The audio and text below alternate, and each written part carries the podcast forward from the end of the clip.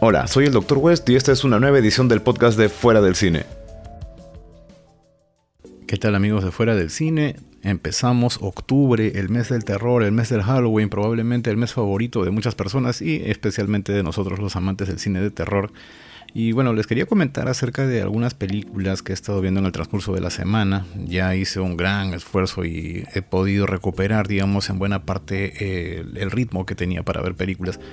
Y bueno, eh, quería contarles de algunas que he estado encontrando. Tengo una lista bastante grande de películas en pendiente, así que voy a irles contando qué hay de bueno y qué hay de no tan bueno.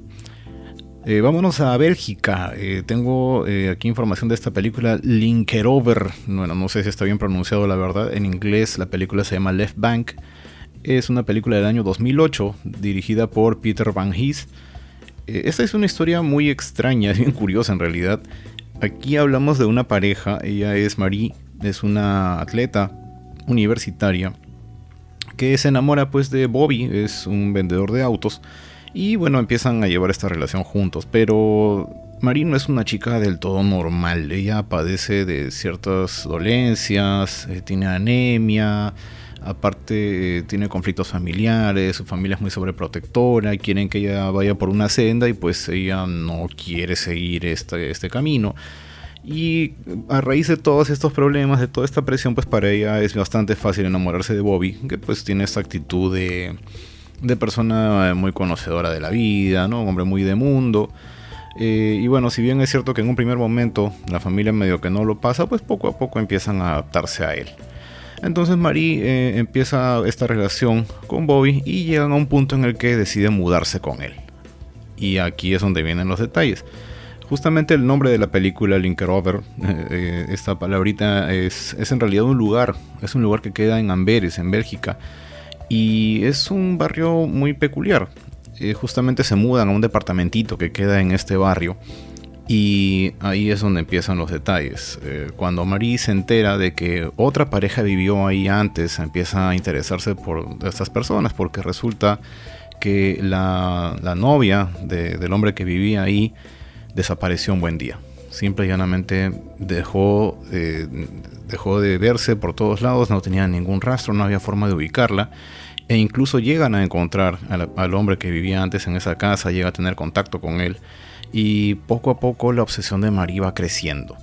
Entonces ella va adentrándose cada vez más en esta, en esta historia, tratando de encontrar información, buscando en las bibliotecas locales, eh, extrañándose mucho de la actitud de varias personas que va conociendo y empieza a ver esta desconfianza, ¿no? Realmente estoy segura con esta gente, ¿qué más está ocurriendo aquí? Y bueno, poco a poco van apareciendo detalles en la trama que nos van dando a entender que algo más está ocurriendo. Eh, la película es más un drama que una película de terror. En realidad los elementos sobrenaturales eh, son bastante leves y van apareciendo de una manera bastante lenta. Pero esto no desmerece la película, por el contrario, eh, creo yo que si acaso una película puede presentar estos detallitos especiales en la medida adecuada, se logra un efecto mucho más contundente hacia el final. Así que eh, aquí eh, funciona bastante bien en realidad. Las actuaciones son bastante buenas, es bastante recomendable. La película, como les digo, es más bien dramática, pero no deja de ser atractiva.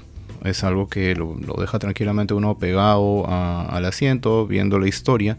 El desarrollo es bastante interesante, la personalidad de María es muy chévere también, de verdad es, es algo que, que atrae, llama la atención y los personajes circundantes que van a ir apareciendo también son bastante peculiares, así que se crea todo un entorno de, incomodidad, digamos, alrededor de ella. Así que eh, si realmente tienen paciencia para ver películas, como es mi caso, desarrollé la paciencia a patadas viendo este tipo de películas, pues las recomiendo bastante. es bien interesante esta película Left Bank o Linkerover Ojalá esté bien pronunciado mi, belga. Pero bueno, eh, definitivamente sí, merece la pena verse. Ahora nos vamos hasta Japón. Vámonos a Japón. Eh, ahí es eh, de, esta, de este país pesqué una película llamada Meatball Machine del año 2005 eh, se nota que la película fue planteada desde un primer momento para tener una distribución extranjera porque el nombre en japonés original también es Meatball Machine, así que es básicamente una versión, una pronunciación al japonés de lo que es el título original. ¿Dónde está lo interesante en esta película? Tiene por directores a Yudai Yamaguchi y a Yunichi Yamamoto. Esto en realidad, eh, esta película es un logro técnico para Yamamoto porque él había hecho un corto también con el mismo nombre de Midwood Machine en el 99. Entonces le tomó varios años y llegó a desarrollar una película completa basada en esta misma historia. Ahora, como cerecita de la torta, los efectos especiales de la película son nada menos que de Yoshihiro Nishimura. ¿Quién es Yoshihiro Nishimura? Él ha trabajado, eh, tienen su haber pues películas eh, que tal vez les resulten conocidas a los fanáticos, como son por ejemplo Tokyo War Police, que de por sí a mí me parece un peliculón, es súper entretenida. Y también está por ahí Vampire Girl vs. Frankenstein Girl, que también es, un loquerío de película. En serio, eh, dentro del cine japonés ellos gustan mucho de la exageración, así que van a encontrarse personajes de lo más retorcidos en estas películas y, de verdad llegan a ser graciosos y hasta entrañables en cierta medida. Así que no hay pierde, pero eso sí, lógica no tienen, por ningún lado. No van a encontrar ningún tipo de lógica básicamente a nada de lo que ocurre en estas películas. Bien, eh, el argumento de Midnight Machine va por ahí también, es, es, bien complejo en realidad. A ver, voy a tratar de explicarlo. El, protagonista se llama Joey G y Joji es un empleado de una fábrica que pues es una persona con muchos problemas de interacción social. El hombre lo tiene muy complicado, no tiene novia, eh, los compañeros del trabajo lo tienen ahí porque en fin, pero no es que le tengan una estima muy que grande. Tiene amigos, pero digamos que él se siente muy aislado. Y paralelamente a esto, él está enamorado de una chica que también forma parte de los trabajadores. Ella es Sachiko, que curiosamente también tiene este inconveniente. No es precisamente, digamos, la persona más popular del grupo. Así que entre que los dos eh, se fijan uno en el otro y los dos son un par de complicados sociales, pues a la larga no se dicen nada, se están solamente cruzando miradas, pero ninguno del primer movimiento. Entonces el tema es que un buen día Yoji sale de casa y por un accidente se encuentra con una, un objeto bien extraño. Aparentemente es una cosa que está viva, pero se ve mecánica. Es, es, una entidad bastante extraña que después él se va dando cuenta de que esta cosa tiene la particularidad de que puede, digamos, poseer, es una especie de parásito que forma una suerte de armadura biomecánica en la gente y los posee, los termina convirtiendo en una especie, una mezcla entre zombies y, máquinas, androides. Es un entrevero bien, bien raro que visualmente se ve genial, de verdad. Y bueno, lamentablemente, pues él justamente se lleva una de estas cosas a casa el mismo día en el cual él por fin tiene contacto con Sachiko, por fin llega a conversar con ella, eh, hay un problema ahí entre ella y el hombre con el que había salido, van a parar a la casa de Yoji y lamentablemente el objeto este, la máquina esta, se le va encima a Sachiko y la termina transformando en una de estas criaturas tan extrañas. Y bueno, a partir de ese momento, pues eh, se pone la misión de que tengo que salvarla de alguna manera. empiezan a aparecer un montón de personajes extraños. Estos parásitos resulta que son unos alienígenas o algo por el estilo que están eh, tomando cuerpos humanos para convertirlos en armas y hacer que peleen uno contra otro. Tienen esa tendencia. Cada vez que uno de ellos se convierte, convierte un humano en estas criaturas, hace que combata contra otro hay una fuerza por ahí, eh, una agrupación que está tratando de detenerlos. En fin, el, asunto es que es todo un enredo, lo cual es pura y únicamente una enorme excusa para que veamos a estos seres peleándose, eh, cortándose con sierras mecánicas, eh, con taladros, disparándose rayos y cosas como esa. de verdad van a haber sangre hasta por las puras, van a haber combates eh, muy parecidos a lo que verían tal vez en un anime y, es, créanme, súper entretenido. Aunque no lo parezca, suena muy descabellado, pero es realmente muy, muy entretenido. No olvídense de la trama, ni siquiera se preocupen en ver en qué termina o, de qué va o esto o lo otro. Concéntrense en las luchas, en ver los, maquillajes, eh, el trabajo que han hecho las armaduras se ven alucinantes, estos necroborgs, si podemos llamarlos, eh, se, ven realmente impresionantes. Y, en serio, eh, eh, es súper divertida. Si es que les gusta realmente el gore, claro está. Si, están esperando ver una película con una trama muy coherente, una reflexión al respecto de la industrialización o algo por el estilo, mejor vean Tetsuo de Iron Man, que es una película japonesa también muy en esta misma línea, solo que Tetsuo sí conlleva una crítica social En el caso de Meatball Machine no, están pretendiendo analizar nada, es simplemente una locura de principio a fin. Quizás por ahí podamos entender cómo es que se ha graficado a través de estos combates el hecho de que precisamente eh, Yoji y, Sachiko son dos personas que se repelen constantemente por este problema de interacción social. Pero eso yo creo que es extenderse bastante. En realidad me parece que la película tiene por única misión el hecho de entretener un poco con toda esta locura que, conlleva. Entonces, eh, si realmente eh, les gusta, como les digo, ver sangre mezclada con metal y cosas como esa, es eh, muy al estilo de Tetsuo, vean esta película Meatball Machine. Dicho sea de paso, hay una secuela que se llama algo como Kodoku o algo por el estilo. Voy a darle su revisión la próxima semana y luego, luego les cuento a ver qué tal quedó. Vamos a ver qué tal sale. Ahora vamos un poco más cerca, vamos a Estados Unidos. Eh, me di el lujo de ver Vivarium del año 2019, película norteamericana dirigida por Lorcan Finnegan y que tiene en su elenco a Imogen Poots, a quien vimos pues en Green Room, gran película realmente, y a Jesse Eisenberg, a quien habíamos visto recientemente pues en la secuela de Zombieland, esta película que tiene las reglas de cómo debe uno huir de los zombies y todo ese tema. Esta película es un poquito, un poquito bastante densa, así que mucha paciencia con ella. En esta película ambos forman una pareja que está buscando el hogar perfecto típico de una pareja que acaba de formarse, están buscando pues un departamento, un lugar en donde vivir, en donde asentarse, en donde eh, dejar un legado en su familia, ¿no? típico del sueño americano de tener la casita y todo el tema. Entonces llegan a una especie de agencia de bienes raíces o algo por el estilo y esta agencia se los lleva pues a un barrio de muestra que se llama Yonder o algo así. Y resulta pues que este barrio, eh, todas las casas, absolutamente todas son idénticas y los llevan a la casa número 9, donde los hacen pasar y les muestran todo el interior de la casa. El tema es que la gente que los hace pasar, este, esta persona que los hace pasar de un momento a otro desaparece. Y ellos dicen, bueno, si se fue, nosotros también nos vamos. Y ahí es donde empiezan los problemas, porque no se pueden ir. No importa hacia dónde manejen, no importa hacia dónde pretendan irse en el auto, eh, no tienen hacia dónde ir.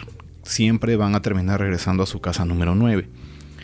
Y bueno, la cosa se empieza a complicar cuando de un momento a otro voltean hacia un lado y se dan cuenta de que hay una caja. Dentro de esa caja hay un bebé, hay un niño.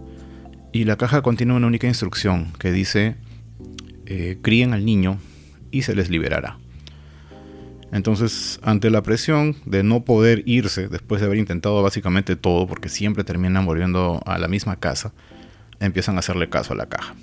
Y bueno, se les suministra comida constantemente, ellos no saben cómo, pero siempre aparece algo de comer, hasta que ya se hostigan de ello, el, niño empieza a crecer rápidamente, poco a poco empieza a desarrollarse eh, toda una, historia entre ellos, el, aburrimiento empieza a cambiarles la personalidad, la presencia del niño que los obliga inmediatamente a convertirse en padres a pesar de que ninguno de los dos quiere serlo. Y bueno, es, bastante complejo, bastante, bastante complejo. Eh, tendrían que verla para determinar bien de qué se trata. Eh, se puede ver desde varios ángulos esta historia. Puede ser una suerte de parodia de la vida rutinaria en la que vivimos constantemente y que nosotros pensamos que es algo ideal, pero que estamos sometidos a una rutina, donde siempre regresamos a lo mismo. Y quizás tal vez eh, podría funcionar inclusive como una suerte de, de capítulo largo, una versión extendida de algún episodio propio de La Dimensión Desconocida o alguna de esas series tipo Cuentos de la Cripta, qué sé yo. Eh, no es una película sencilla, como les decía. Eh, la crítica especializada ha hablado muy bien de ella, pero si se fijan por ahí en los rankings van a ver que los fanáticos no la han tratado muy bien. Algunos se han sentido inclusive estafados por la película, considerándolo una reverenda pérdida de tiempo. Otros aseguran de que hubiera funcionado muy bien como un corto, pero lamentablemente se extendieron demasiado en el tiempo. Eh, si tienen paciencia, si realmente tienen paciencia para ver este tipo de películas, pues eh, probablemente les vaya a interesar mucho. Hay, bastante contenido a pesar de todo. Hay algunos momentos que realmente son bien aterradores y como la película se cocina a fuego lento, pues probablemente funcionen bien para ustedes también. Así que les recomendaría que juzguen. Véanla, está en Netflix. Eh, pueden verla ahí. den su propia opinión, pero eso sí, predispónganse a tenerle paciencia al argumento porque va bien lentito. ¿De acuerdo? Ya luego me cuentan cómo les fue con la película. Y lo último que he podido ver recientemente ha sido una película también norteamericana que es You Should Have Left, Debiste haberte ido. Del año, de este año precisamente, 2020, esto está producido por Blumhouse, que a Blumhouse le he devuelto la confianza después de esa excelente versión que hicieron de El Hombre Invisible, me gustó muchísimo esa película. Blumhouse venía ya desde hace bastante tiempo presentando películas que la verdad no eran muy consistentes, pero les devolví la confianza con esto. La película está dirigida por David Coeb, tiene como protagonista Kevin Bacon y el director ya había trabajado con Bacon antes en la película Steel for Echoes. Ahorita no recuerdo cuál fue el nombre que le pusieron aquí en, Perú, creo que fue Ecos Mortales. Ya habían trabajado juntos y la película era bastante aceptable, así que vamos a darle chance, dije yo. Aquí trabajan, como les decía, Bacon y Amanda Seyfried. Aquí eh, en esta película Bacon básicamente interpreta a un hombre de su edad. Bacon no es ningún chiquillo a estas alturas del partido, ya está sobre la base 6. Y justamente su personaje llamado Tío es un, eh, fue un banquero exitoso, ya jubilado, que se ha dado el lujo pues, de casarse con una mujer bastante más joven que él, Susana. Susana es actriz y notoriamente pues hay una diferencia de edad bien fuerte entre ellos. Eh, tío también tiene una hija propia de un compromiso anterior, bastante pequeñita, la, esposa de tío falleció y pues él se queda viudo y se queda eh, ahora libre para poder casarse con Susana y forman una pareja. Entonces ellos, un matrimonio y eh, tío ya está con problemas propios de su edad. Tiene bastantes demonios internos, eh, al parecer tiene problemas de celos, es lo que nos dan a entender. también le acompleja el hecho de ya ser viejo porque se lo restringen en la cara en un montón de ocasiones. Eh, ya también hay problemas físicos propios de su edad. Las personas que estamos por encima de la base 4 ya entendemos que hay cositas que empiezan a, fallar poco a poco y que con el paso del tiempo podrían empeorar si es que uno no toma las precauciones del caso. Bueno, él no las tomó. El asunto es que eh, él constantemente está tratando de lidiar con eso, se le ve escuchando audios de autoayuda, escribiendo en un diario, está tomando una gran terapia. Entonces deciden ponerse de acuerdo y hartos ya de la vida que llevaban, tío ya no soporta estar detrás de, Susana yendo al trabajo y que no lo dejen entrar o que le digan esto o lo otro, les dice vamos a tomarnos unas vacaciones.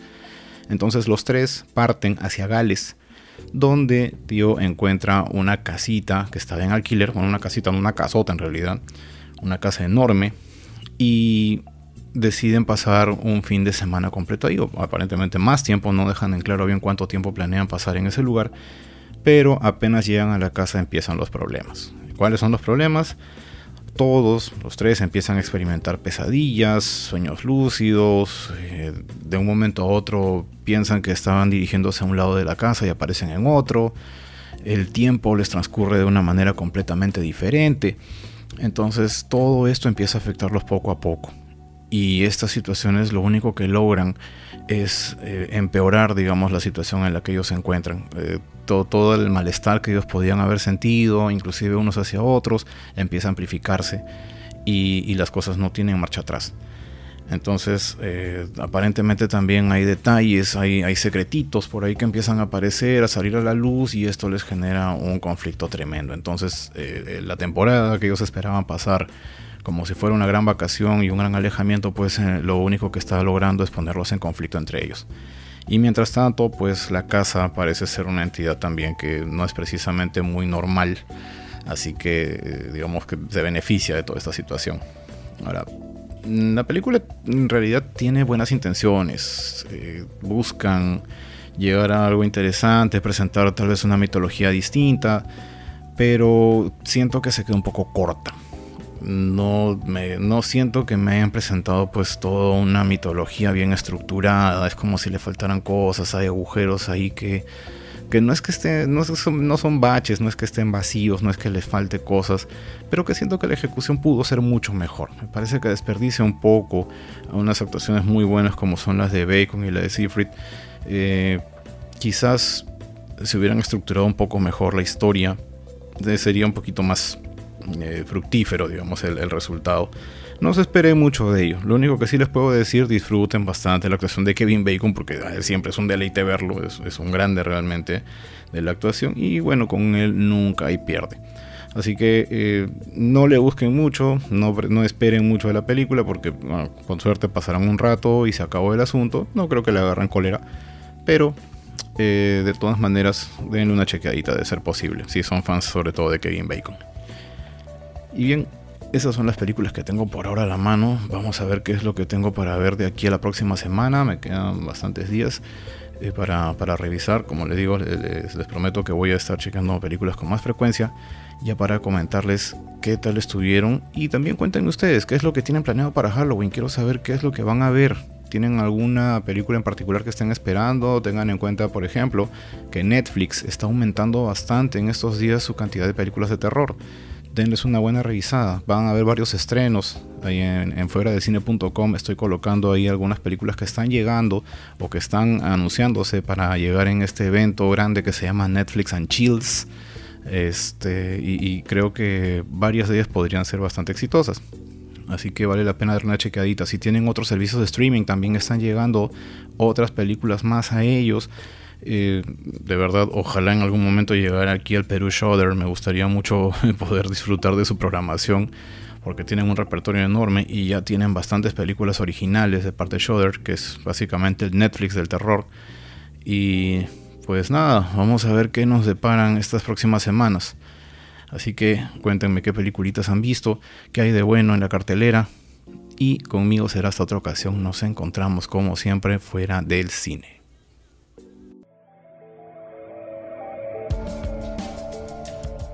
Ya saben que pueden seguirnos en fuera del cine.com. También nos pueden encontrar en Twitter como arroba fuera del cine, al igual que en Instagram. Estamos en todos los medios de difusión de podcast, así como iBox, iTunes y demás. Y vemos también en Sol Frecuencia Primera los martes y jueves a las 10 de la noche. Muchas gracias por compartir estos minutos con nosotros. Por mi parte eso es todo. Soy el Dr. West. Nos encontramos como siempre fuera del cine.